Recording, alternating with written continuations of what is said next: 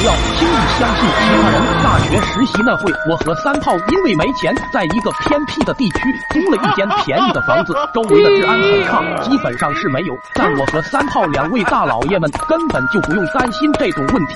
房子虽然又小又破，但麻雀虽小五脏俱全，里面的设施还是比较齐全的。搬来的第一天，邻居看见我们很高兴，对我们很是热情，还帮我们提了行李。我们的房间在四楼四零三房，而邻居正是住在我们隔壁四零四房间。他的热情让我和三炮十分意外。我们一开始还怕这里的人难以相处。当天我们聊了很久，才知道大娘姓刘，一个人住。他说他儿子去外面打工赚钱了。隔天大娘。拿了两碗皮蛋瘦肉粥给我们，说现在年纪大，记性不好，总是熬多了，不想浪费，就拿来给你们吃。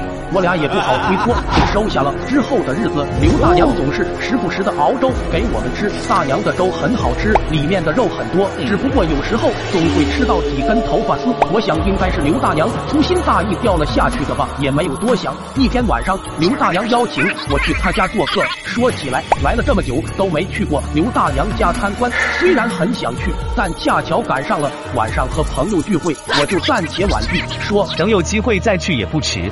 大娘。笑了笑说：“没关系，有机会再来。”不知道为什么，刹那间我好像看到了大娘脸上透露着诡异的表情。转念一想，也许是我看走眼了。等到傍晚的时候，我回到了家，发现了三炮不在房间里。想了想，应该是被刘大娘邀请去吃饭。我就走到了刘大娘门前敲门，大娘开了一条缝。我问刘大娘说：“三炮是不是在你这边？”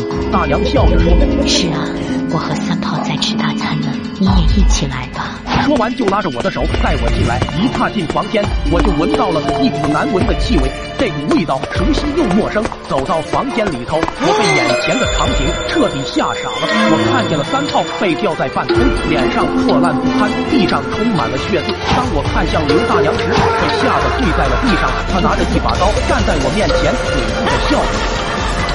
家 人们，千山万水总是情，点个关注行不行？